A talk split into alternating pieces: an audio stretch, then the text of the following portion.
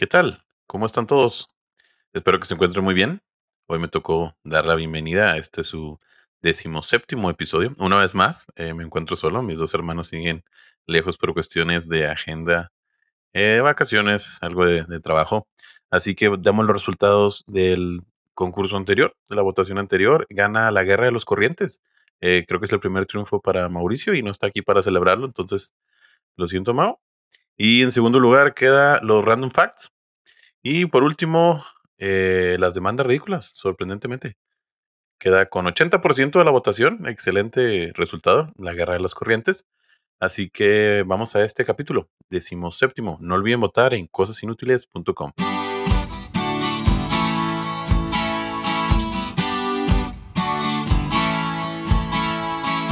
Cosas inútiles que tienes que saber. Donde te enseñamos cosas que no te van a servir de nada, pero siempre es bueno saber.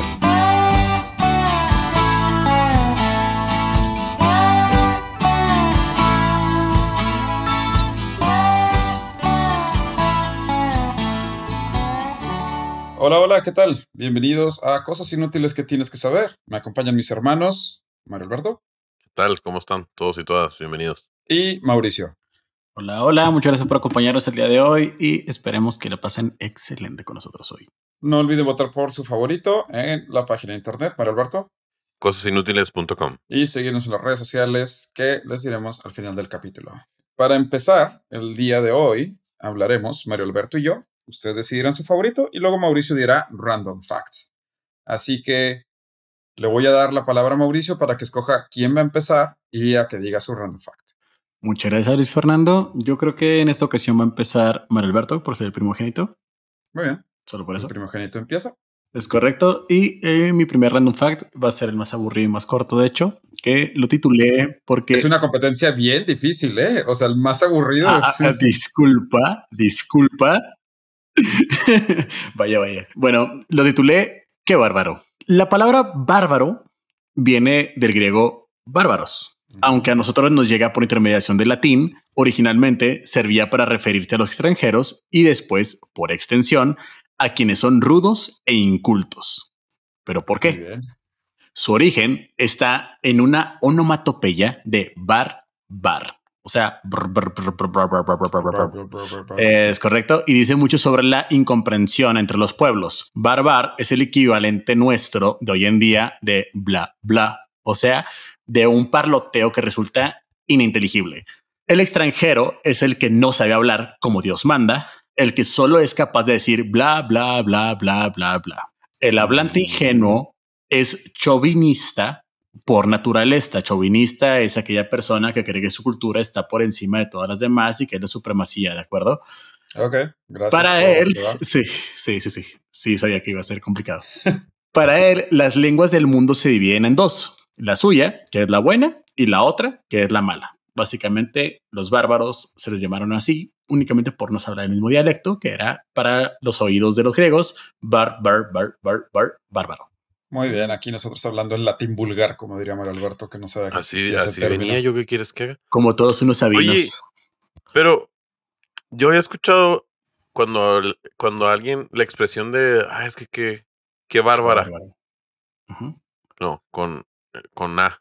Qué bárbara. Por, por alguien de España, no sé, alguna condesa o algo así, que era muy extravagante y decían ese- esa expresión de que creo que era algo como bárbara de Barganza o algo así. Estoy seguro que tienes un random fact para la próxima vez que te toque decir random facts. Así es. Porque Sí, yo bueno. también tenía entendido que la palabra bárbaro venía de bar, bar, bar, Sí. de como ellos escuchaban los idiomas del norte y pensaban que la gente del norte eh, de Europa era, pues, bárbara. Sí, o sea, inculto, o sea, rudo. Bueno, Por no saber hablar. Los traigo para el otro. Muy es como bien. cuando tu abuelita te dice, ¿cómo se dice pan en inglés? Bread. Ay, tan fácil que es decir pan, que tontos. Eh, Ese es lo mismo. ¿Dónde pues? Mario Alberto, ¿qué tema nos traes hoy? Ya te esperamos Ahí les va. 14 días, entonces. Ahí les va. Este lo titulé El abuelo del escarabajo. ¿Saben de qué le voy a hablar? No, creo que sí, pero sigamos.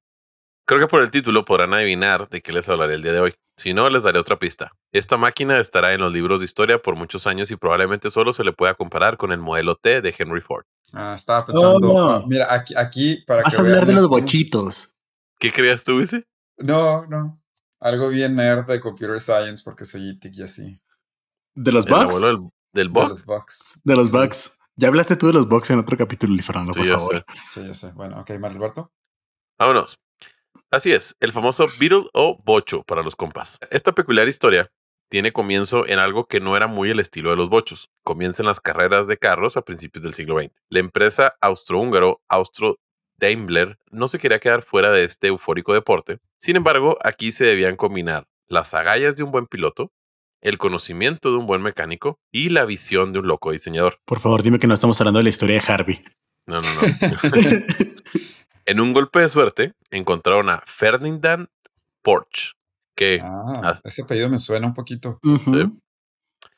Ferdinand Porsche, que así como Scarlett Johansson, lo tenía todo. Wow.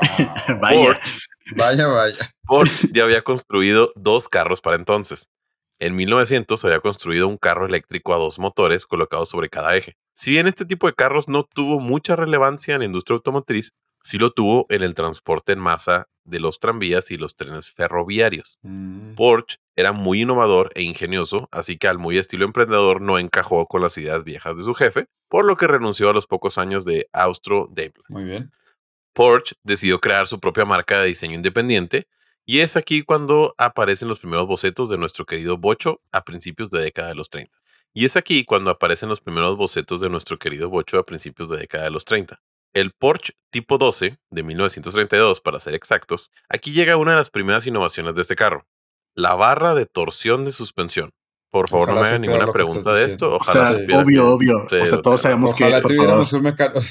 O sea, para empezar, tienen que saber que una vez Mauricio y yo fuimos a la gasolinera porque no estaba funcionando el carro. abrimos el cofre y el de la gasolinera se acercó a preguntarnos si necesitábamos ayuda. O sea, así de tan poco mecánicos nos vemos. Sí, es cierto. Lo Bueno. En 1933, Porsche crea el tipo 12 para una fábrica de motocicletas alemana. Si bien solo se produjeron tres carros antes de que se cancelara el modelo, en estos tres ya tenía la peculiaridad del motor trasero, el enfriamiento de aire y su singular carrocería. Este sería el original Alex Bach, el carro del pueblo. No. En Ah, 1933 tomó el poder en Alemania. Como ya están free free que no hablemos de guerras, no voy a mencionar el nombre de esta persona, así que solamente le puse ya saben quién. Hitler. Ah, muy bien. En Mauricio. 1933 toma el poder en Alemania, ya saben quién, y ¿Y ordena qué la estaba pasando en ese momento? ¿Caos en el mundo o qué? Vamos a llamarle el amigo bigotón. y ordena la construcción de un sistema de autopistas conocidas como Autobahn. Sin embargo, no había mucho con que recorrerlas, así que también ordenó la fabricación de un automóvil en masa y que pudiera ser vendido a un precio accesible para la clase trabajadora alemana. En 1933, ya saben quién, se juntan con Porsche y se reúnen para los pormenores del carro a fabricar. Ya saben quién, tenía incluso sus propios bocetos de lo que quería en el bocho. Pero la principal característica era que debía venderse en menos de mil marcos alemanes. Vaya. ¿Alguien tiene una tabla? Ah, ok, sí. Claro, que lo cual después de chingo mil conversiones que hice, vendrían siendo 139 mil pesos actuales, Mexicanos. Pesos mexicanos. Sí. Para que se den una idea, es un Volkswagen Gol del 2010.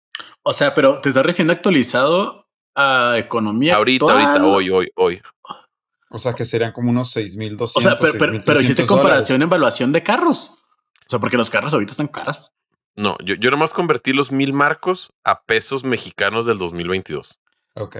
Pero no comparaste literalmente el mercado de No, no, no, auto. no, no, ok, no, ok, ok, solo- ok, ok, ok. Sí, no, no, Son, Mauricio. solo mil marcos. Sí, Ok, ok, ok. Lo equivalente a 6.200, 6.300 dólares estadounidenses. Ok. Para que se den una idea, en el 2010 un Volkswagen Gol costaba 126 mil pesos. Ok. ¿Sí? Entonces era, era un Gol. Un Gol del 2010. Sí. Ok, ahí está. Entonces, es, sí era un carro económico, pues. Ya saben quién dijo que debía lucir como un escarabajo, ya que, cito, solo tenías que ver la naturaleza para darte cuenta qué era la aerodinámica. Ok. Sí, les- sí, ya saben quién sí le echó coco, o sea, sí, sí traía ahí más o menos su, su estilo. La pintura Oh. no se le daba, pero el diseño aerodinámico sí. Lo cual es país. realmente muy simpático porque el, el, animal más rápido del mundo, de hecho, es un escarabajo. Entonces, sí, sí, sí, es divertido. Ah, no sabía eso. De hecho, va tan rápido que no puede, o sea, tiene que detenerse para poder ver hacia dónde va. Lo estoy googleando en este momento. Porsche le llamó a este proyecto Porsche 60. Aquí nació el primer bocho convertible construido en la cochera de Porsche, de hecho. Este tenía la peculiaridad de ser de dos cilindros, que fue el predecesor del famoso cuatro cilindros. Sin embargo, las especificaciones de ya saben quién era que debía ser de alto rendimiento. Debía viajar 100 kilómetros con tan solo 7 litros de combustible, lo que daría unos 14 kilómetros por litro. Es decir, llegaba a Chihuahua Juárez con 25 litros. Eh, Chihuahua Juárez, para los que no estén tan eh, en la geografía de Chihuahua, es que serán como unos 500 kilómetros, 600 kilómetros, 450. Mm, no, menos, con 400. Ok, como unos 400 kilómetros. Ok. Y aquí es donde los alemanes ya eran muy adelantados a su época. Los alemanes ya pensaban en el rendimiento del vehículo como una limitante para sus compradores. Mientras tanto, en América, totalmente lo contrario, Ford fabricaba el modelo B, que era el carro que vemos en las películas de la mafia. Sí. Ah, ¿Lo ubican? Sí, sí, ah, Ese es el modelo B. Bueno, con un pinche motor V8 que presumía su rendimiento de 5.7 kilómetros por litro. Muy bien. en, la, en la misma comparación de Chihuahua Juárez, esta aberración de la ingeniería llegaría solo a Sueco. No, sueco, está menos de 100. Ni, o sea, ni, a las quesadillas de Biahumada llegarías. para que se más o menos una idea. Porsche continuó con las pruebas fuertes del bocho. El carro debería poder recorrer miles de kilómetros con lo que contaba Alemania.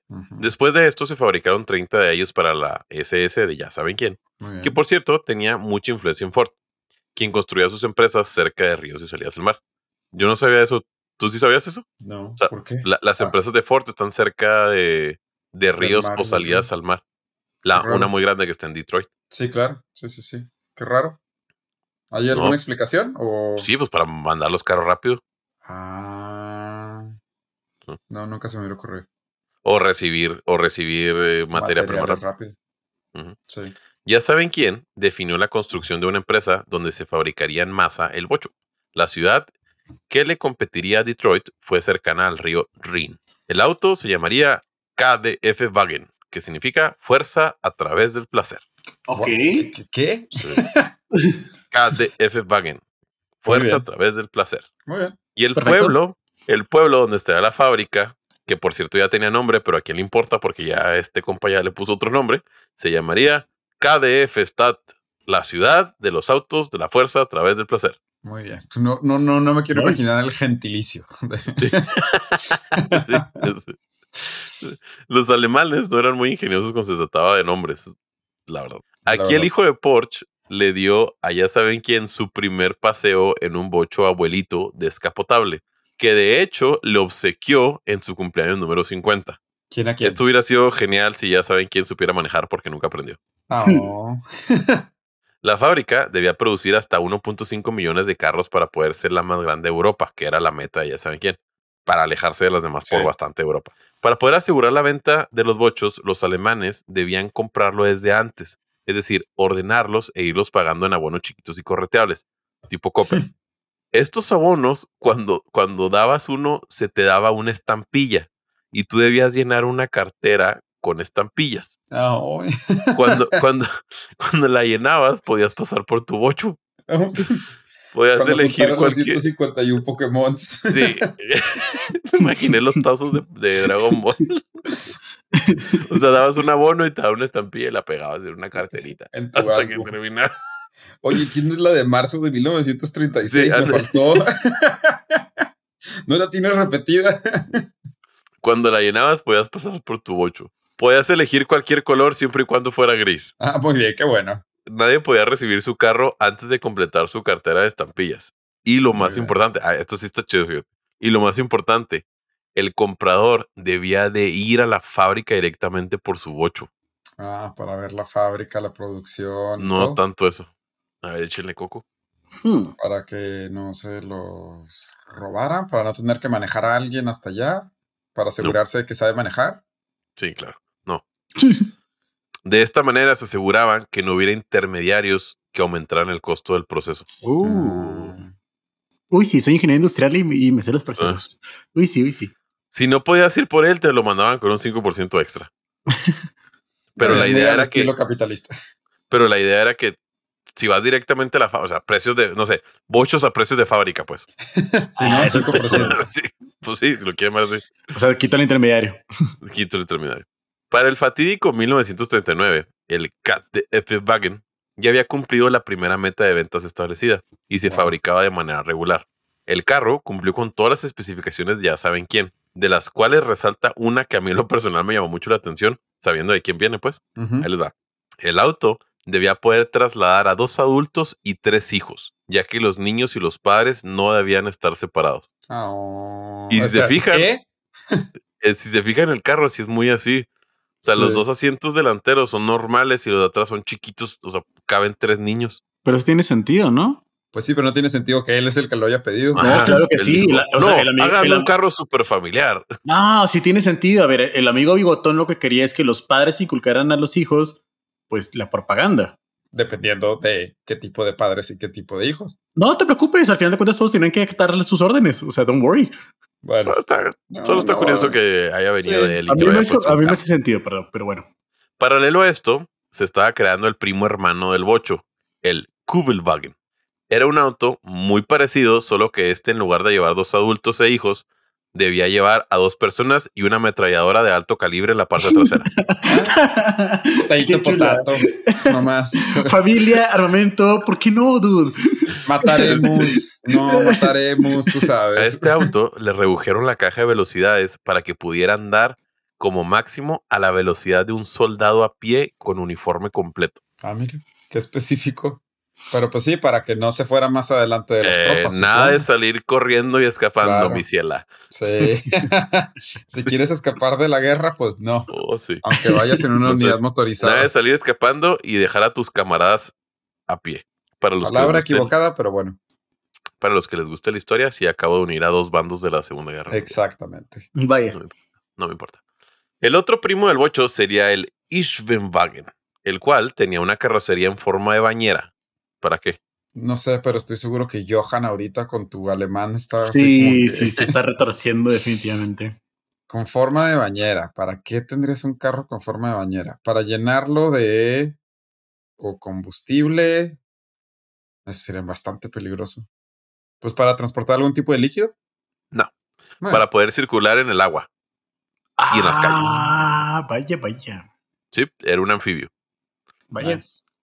Así que si tú crees que en tu Racer te ves nuevo entre los ríos con tus corridos alterados y tus luces de neón, pues no, mi cielo. Pues no, Los alemanes ya estaban desde los Digo- 30 haciendo eso. en sus bochos modificados. ¿eh? En sus bochos, en sus wagon en, sus, en modificados. sus bochos pimpeados. Sin luces, sin luces, pero Sin Vamos. luces de neón, pero sí con sus corridos tumbados. polcas, polcas tumbadas, por favor. Podcast, por favor. Que de ahí vienen los corridos, por cierto. ¿Es Random cierto? fact, Es por eso que lo dije, es por eso, sí, sí. Así es.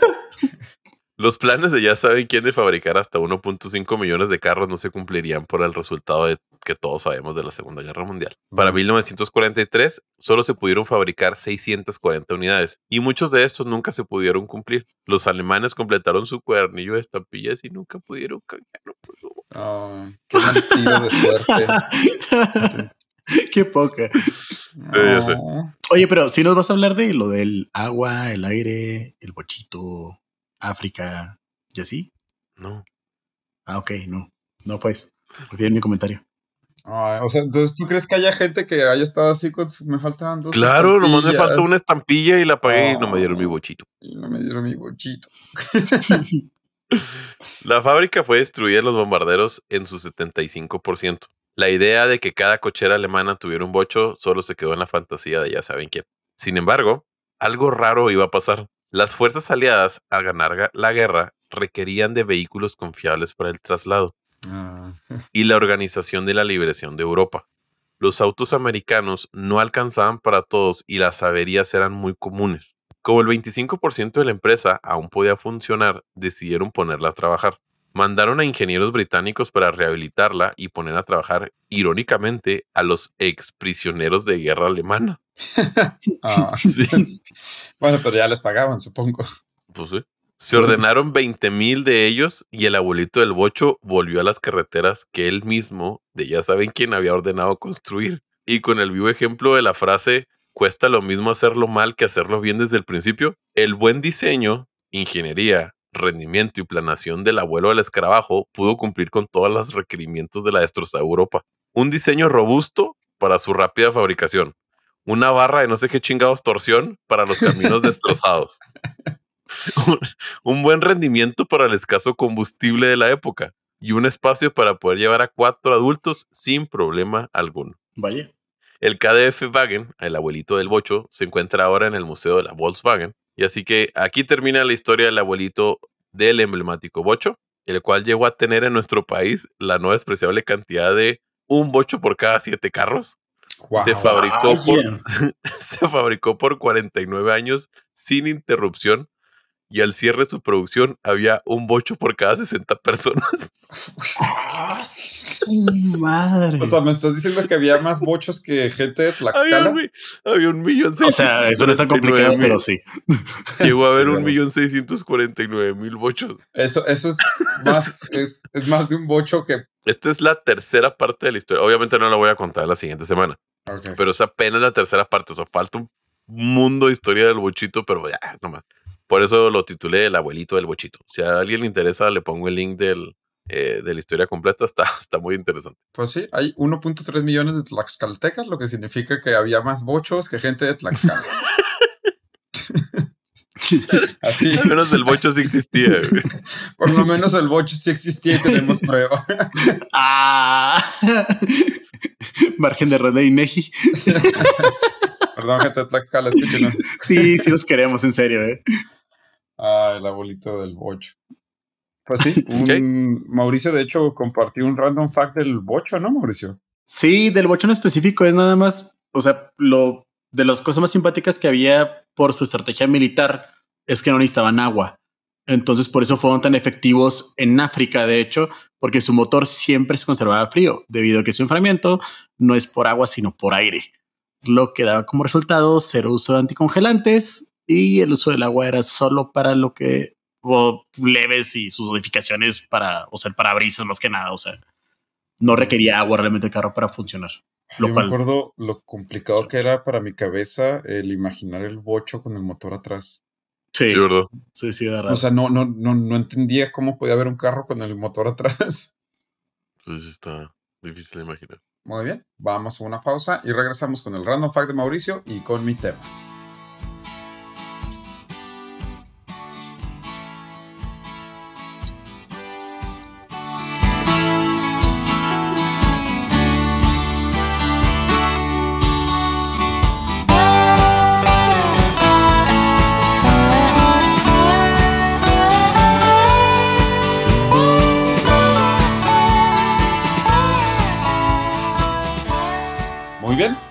Regresamos. Mauricio, ¿qué random fact nos tienes preparado para la, el intermedio?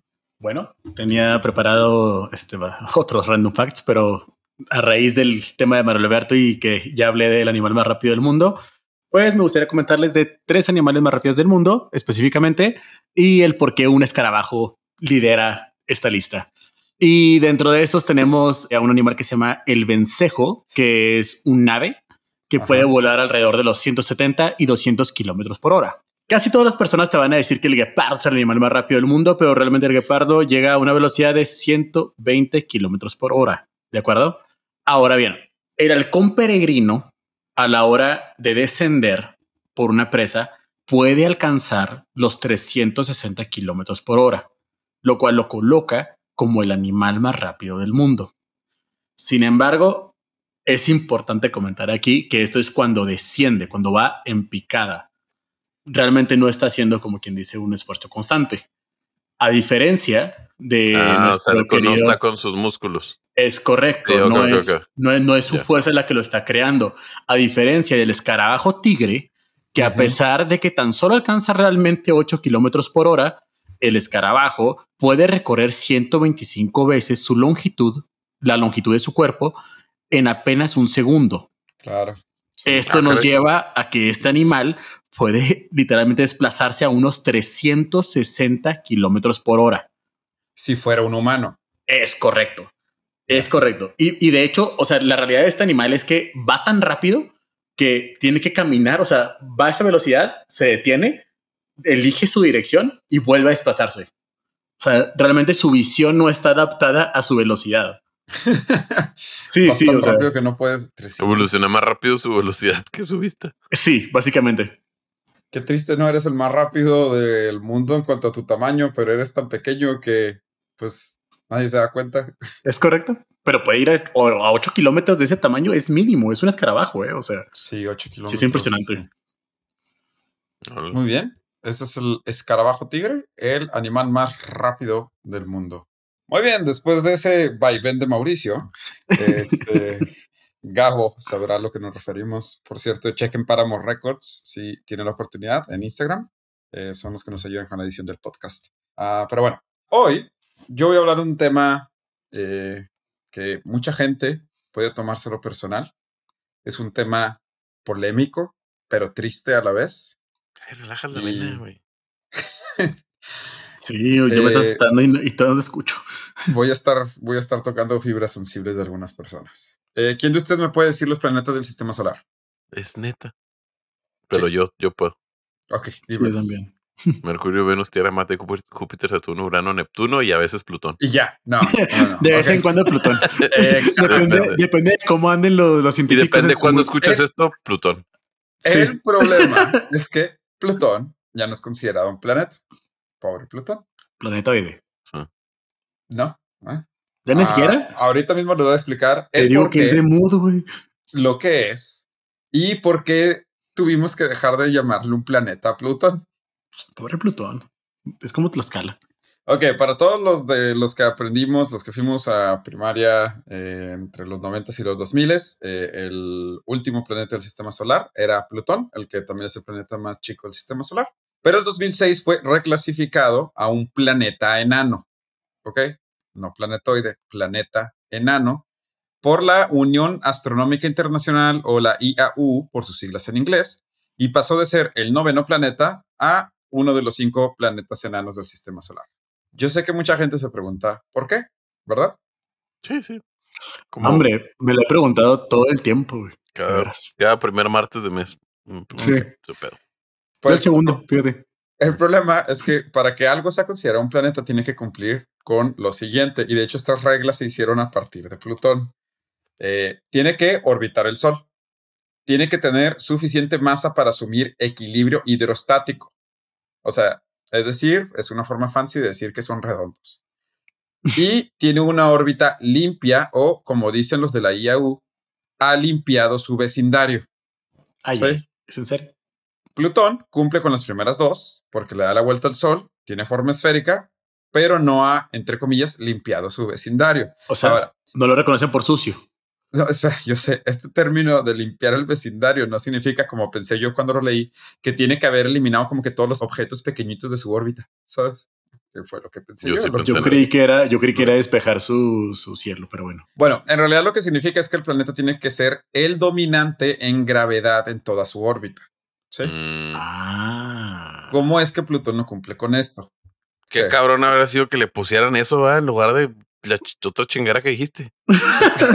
Limpiar el vecindario. Sí, sí, está Sí, bien sí. fácil si le O ponen. sea, de la básicamente tiene una armonía de gravedad con otro astro. Ajá, ah, exactamente. Aquellos que hayan puesto atención en la clase de geografía saben que Plutón tiene cinco lunas o satélites naturales. Sí, me acuerdo perfectamente, obvio. Bien. amor, claro. Cuatro de ellas son Styx, Nix, Kerberos o Cerberos y la Du- Hidra. Si me dices que esos son nombres de patinetos, te lo juro que te la creo. No, son, son de hecho nombres, nombres mitológicos del inframundo griego. los, nombres bueno, de Ring 182, güey. No mames, Dulce. ok. Dime que son los compas de Tony Hawk, me la creo. Aquí quiero hacer un pequeño paréntesis. Yo sé que cuando digo luna o satélite natural, la gente siempre se imagina nuestro astro, ¿no? Digo, nuestra luna, que en realidad es una excepción en cuanto a tamaño, proporción y forma. La mayoría de las lunas del sistema solar no son, son asteroides que giran. Sí, son la, la, mayoría de ellos ni siquiera tienen, déjenme buscar mis notas, equilibrio hidrostático. Es decir, o sea, no son redondas. No son redondas. Muchos de ellos son simplemente como pequeños asteroides que se quedan atrapados en la órbita de un planeta. Styx, Nix, Cerberos e Hydra son los compas de Tony Hawk. Los compas de Tony Hawk.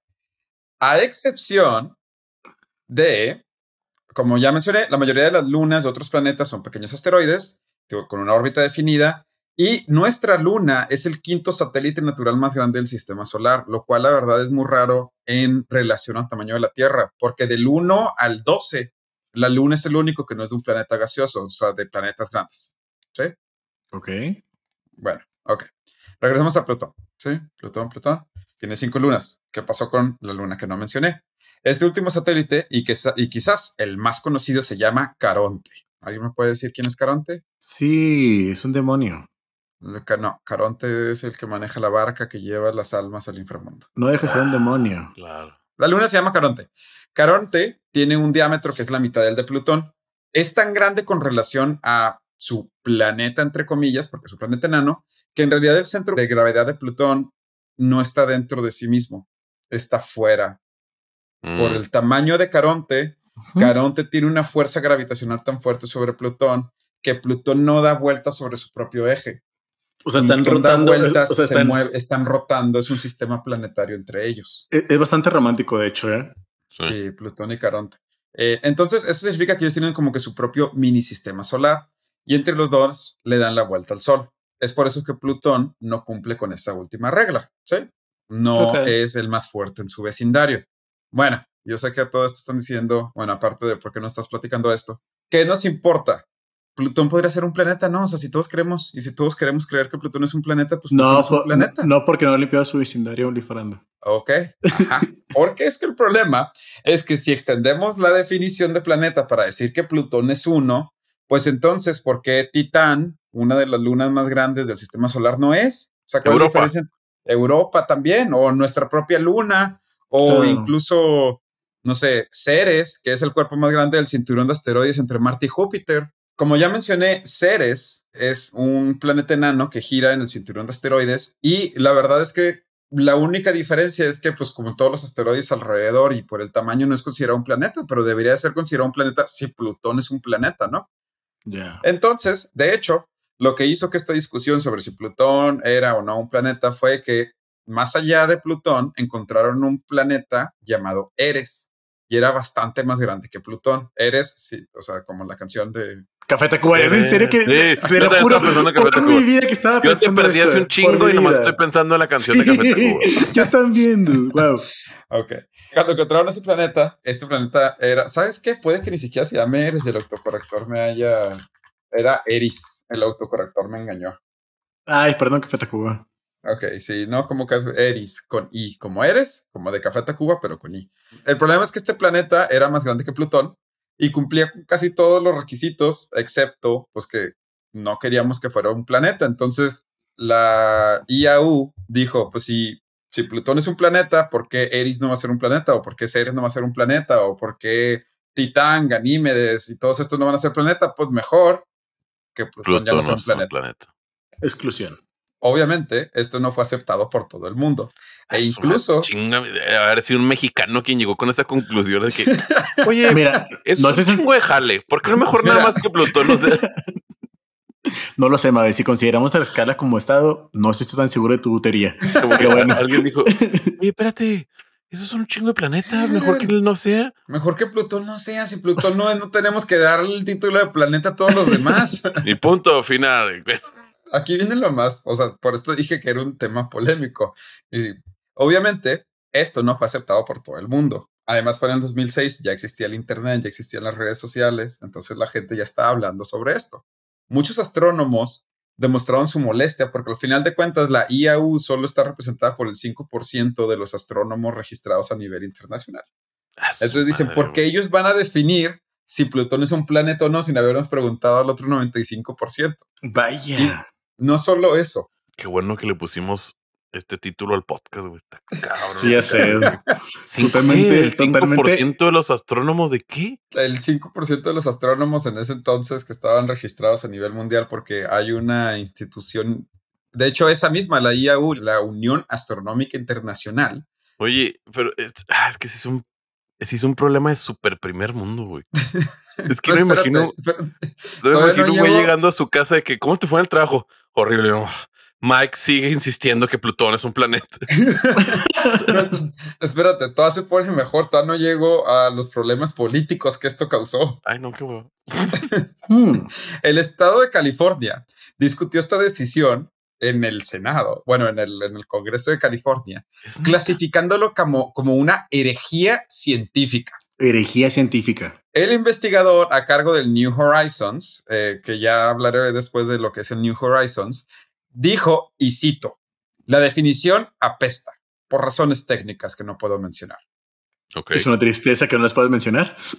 El Congreso de Nuevo México, en Estados Unidos, pasó una resolución en la que negaban la decisión de la IAU y que mientras estuvieras bajo cielo neomexicano, Plutón sería un planeta. Y de hecho, nombraron el 13 de marzo del 2007 como el día del planeta Plutón. ¿Sabes por qué? Porque llevan la palabra México en su nombre, güey. y aquí vas a hacer lo que yo diga mientras sea en mi techo, güey. Y no solo eso, la sociedad, la sociedad del dialecto americano, que es la que regula el habla vulgar del inglés de Estados Unidos, creó el término Pluto, P-L-U-T-O-D, que significa devaluar o degradar a alguien o algo. Y fue nombrada la palabra del 2007. Ah, su madre. No, te lo juro, puedes ¿De veras? buscarlo, Pluto. Wow. Sí, ¿Ves, güey? Pero- bueno, perdimos un planeta, pero ganamos una palabra, güey. Tenemos una palabra, o sea, y una ley nueva en el estado de Nuevo México y también Illinois, porque Illinois también pasó algo muy parecido. Oye, ¿fue relevante en tu vida? Fuiste el Pluto de mi secundaria. Ok, y aquí viene mi historia más, favor, bueno, mi, la historia que se me hace más tierna sobre todo esto. Cara Lucy O'Connor, de Irlanda, en el 2018, a sus cinco años, envió una carta a la NASA con ayuda de su maestra, después de que escuchó una canción que decía Bring Back Pluto, o sea, traigan a Plutón de vuelta, Estás jugando. Y ella escribió una carta diciendo que si, por favor, por favor, pueden hacer. En palabras de cara, Plutón solía ser un planeta y eso era justo. Y creo que no es justo que ya no sea un planeta. Quiero que Plutón vuelva a ser un planeta porque en el video que vi, Let's Go and Meet the Planets, vamos a conocer a los planetas, Plutón sí era uno y pues ahora el video está equivocado.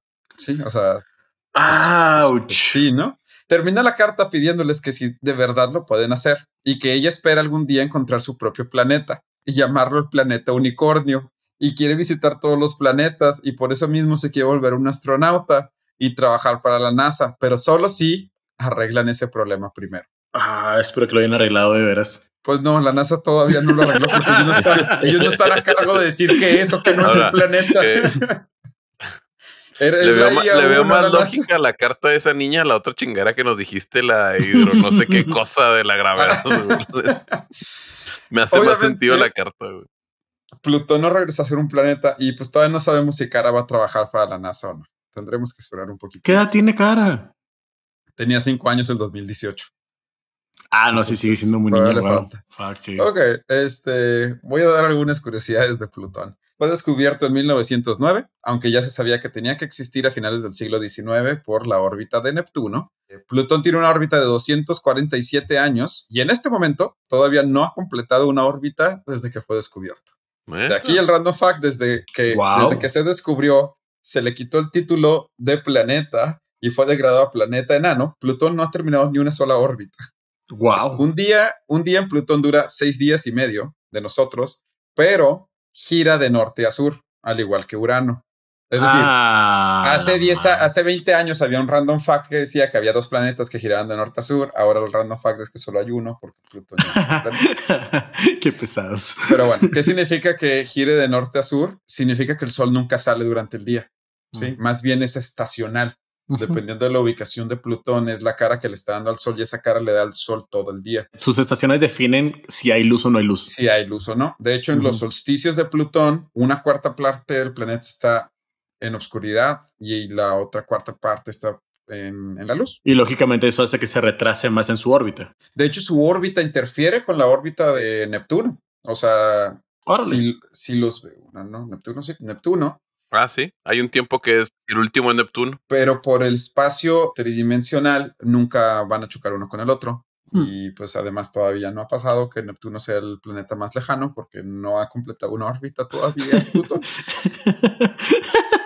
Como ya dijimos, su nombre proviene del griego, del dios griego del inframundo, que también es conocido como Hades. Hades tenía dos nombres, Hades y Plutón, y de ahí que todas sus lunas tengan nombres relacionados con el inframundo, que parezcan nombres de miembros de la banda de Blink-182. De los mejores personajes de Disney, definitivamente, si me preguntan, ¿eh?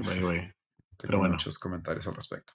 Plutón es eh, un sexto del tamaño de nuestra luna. Es de hecho más chico que siete de las lunas del sistema solar: Ganímede, Titán, Calisto, Io, la Luna, Europa y Tritón. Eh, de aquí el problema de nombrarlo planeta o no. O sea, si Plutón era planeta y estas siete lunas giran alrededor y son redondas y tres de ellas tienen atmósfera, no pueden ser lunas porque no pueden ser planetas porque Plutón sí. Por último, hasta el 2015 no teníamos ni idea de cómo se veía Plutón hasta que la nave New Horizons de la NASA llegó a las fronteras del sistema solar, logró tomar fotos de Plutón y sus lunas. De aquí como sabemos, la forma de ellos y nos regresó esa bella postal del planeta enano Plutón con un color digno de los mata, rosita. punto sí, punto sí. Así es. Eh, y ya, así es como termino yo con mi tema del día de hoy, de por qué Plutón ya no es un planeta. Vaya, vaya. Había un meme que decía que, o sea, salía Plutón escribiéndole a la NASA y decía, Your mom Your mom thought I was big, big enough. Your mom thought I was big enough. Yeah, your mom thought I was big enough. Ah, no quiero, no voy a traducir eso. Sí, no, no lo hagas, por favor. Pero bueno, así es como Plutón pasó de ni siquiera ser descubierto, solo existir en papel, a ser un planeta y luego a ser un planeta enano. Si algún día, yo sé, se despertarán pensando, ¿por qué Plutón ya no es un planeta? Ahora saben por qué. Excelente. Sí, me, pasó el martes pasado, de hecho pues el próximo martes ya no te pasará. Excelente. Mañana. Vamos a un corte y regresamos con el último random fact de Mauricio. Oh, claro.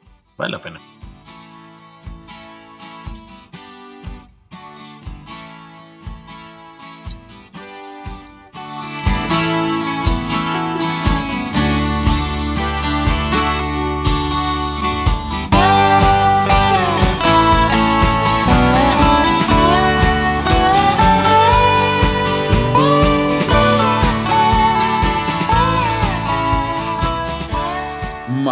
Antes de despedirnos y dar las redes sociales, eh, ¿nos quieres dar un random fact?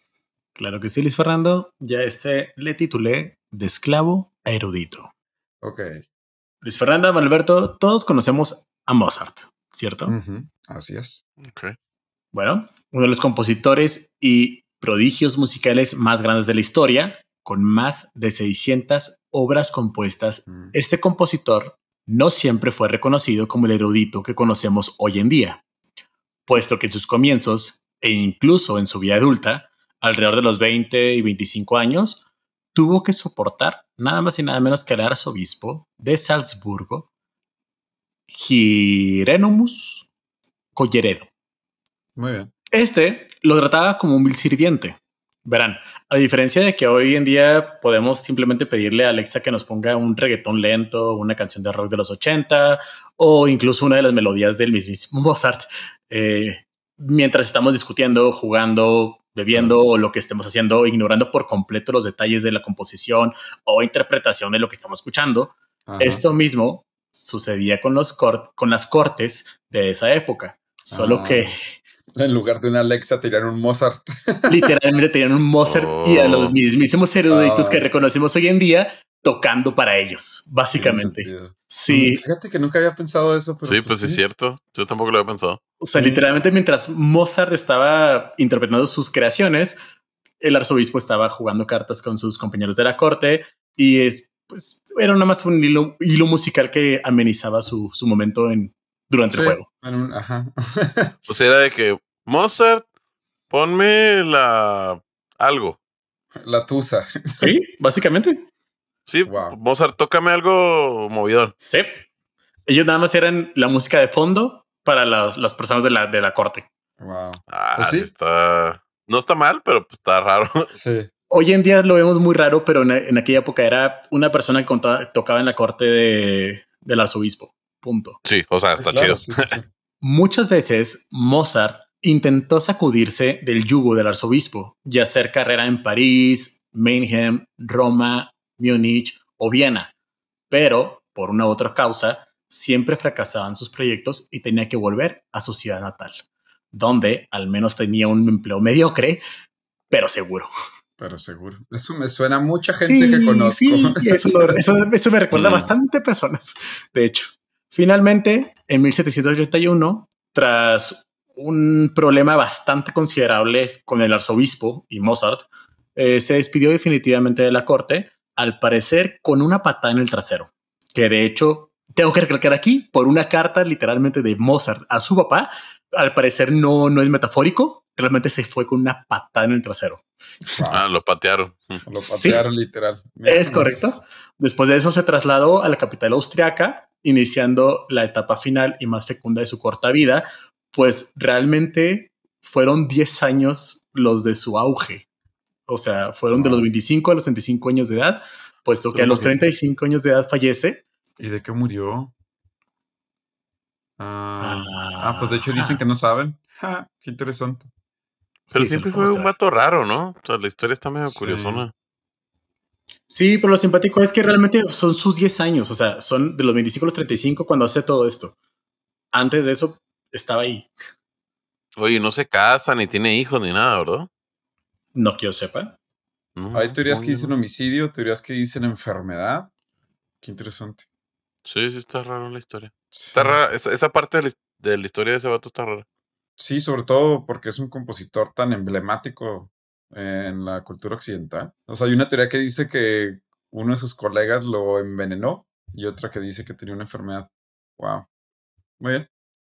Perfecto, muy bien. Después de esta oda a Mozart, ¿eh? muchas gracias por escucharnos. Gracias por pasar una vez más un miércoles con nosotros. No olviden votar por su tema favorito o los random facts. Mave, ¿dónde pueden votar? Cosasinútiles.com. No se olviden de votar. No olviden seguirnos en nuestras redes sociales. Mauricio. Guión bajo, cosas inútiles. Esos son Instagram y Twitter y en Facebook. Cosas inútiles que. Bueno, Perfecto, muchas gracias. Que pasen buen día, buena noche, buena tarde, lo que sea que lo estén escuchando. Y nos vemos en el próximo capítulo. Nos vemos. Muchas gracias. Nos estamos viendo.